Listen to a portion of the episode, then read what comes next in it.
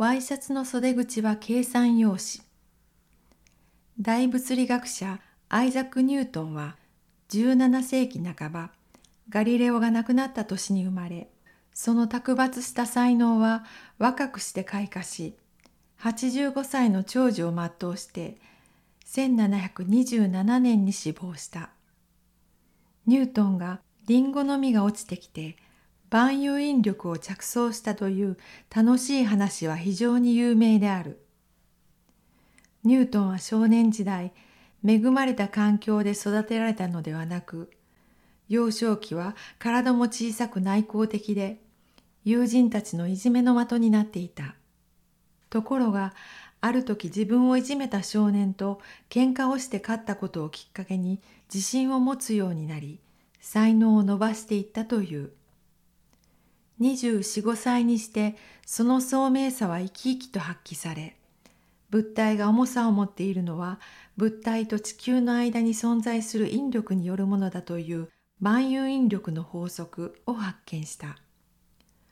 その他、ニュートンが生涯に挙げた数多くの研究成果のほとんどをこの若い一年半に成し遂げているのはまさに驚異的なことである。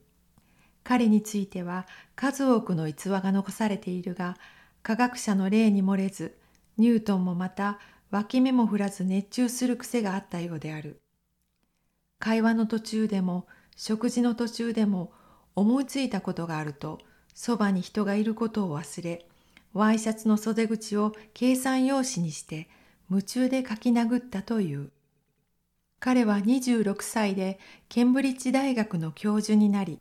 翌年には微分積分法を発見した。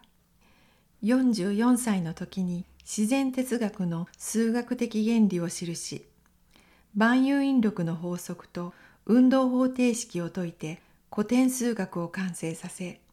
ニュートン力学、古典力学を創始した。また、光の粒子説を唱え、白色光がプリズムを通過する際に色が分解されることを示した。その後、様々な養殖につき、最後は王立協会会長になった。ロンドンで死去し、国葬後、ウェストミンスター寺院に埋葬された。こんなにも才能に恵まれ、科学研究に没頭して優れた業績を上げたニュートンが、人類の前に広がる無限の神秘を次のように述べているのは心温まる思いがする。私は浜辺で遊ぶ少年のようで、時々滑らかな小石や美しい貝殻を見つけて喜んでいる。しかし、真理の太陽はすべて未発見のまま私の前に横たわっているのである。また、ニュートンは反射望遠鏡を発明したことでわかるように、発明家でもあり、非常に器用にものを作ることのできる人でもあった。地球と天体の運動を初めて実験的に示し、太陽中心説よりさらに一歩前進した太陽系について研究し、太陽系の模型を作った。それは素晴らしい出来栄えであったようで、ニュートンは精魂傾けてこの模型を作ったことが察せられる。ある時、ニュートンの友人の科学者がこの模型を見て、あまりにも素晴らしい模型なので感激して、誰が作ったのかと尋ねると、ニュートンは待っていたら自然に生じたのだよ、と答えたという。もちろんそんなことが起こるはずはない。友人は、冗談言うなよ。誰が作ったのだい？君が作ったのかい？とニュートンに何度も詰め寄ったが、それでもニュートンは一向に動じない。本当だよ。ただの模型だもの。ただ、じっと辛抱強く待っていたらできたのだよ。と言い張った。真面目に応答してくれないニュートンに友人は怒り出したので、とうとうニュートンは次のように言ったそうである。たかがこんな模型でも自然に生じるはずがないと君は言うのだよ。それなのにこれと比較などできないほど大きくて素晴らしい自然の太陽系が一人でにできるわけがないだろう。この言葉でわかるようにニュートンは敬虔なクリスチャンで神を心から愛し、畏敬していた。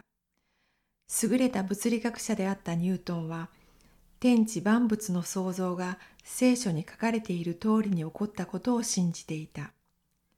つまり球形である地球が空間に浮かんでいるという科学の発見が遠い昔すでに聖書に書かれていた事実を証明したに過ぎないことも知っていたのである。ニュートンは科学研究の世界に革命的な新風を吹き込んだ。ニュートン以前の正当的な科学は物事の発生する原因を明らかにすることに力点が置かれていた。ところがニュートンはそれまでの科学を覆す万有引力の法則を発見したが原因について論じる必要はないとする新しい科学的方法論を提示したのである。試行錯誤を繰り返し間違いを犯した場合はそれを訂正するのが正しい科学の歩みなのである。そして科学の進歩に伴って発見されることは聖書にすでに書かれていることが多いことを証明し